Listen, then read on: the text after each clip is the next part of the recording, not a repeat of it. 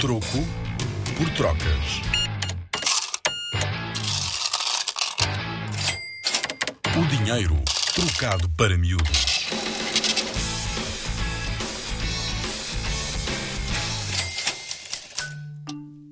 Acho que tenho uma nota falsa. E agora?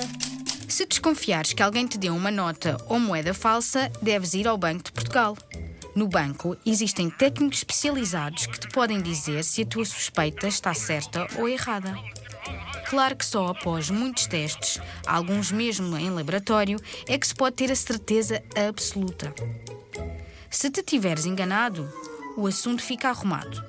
Se tiveres razão, o banco vai pedir-te para escreveres tudo o que sabes: quem, onde, quando é que te deram essa nota ou moeda para tentar perceber ao certo o que aconteceu e como é que ela veio parar às tuas mãos.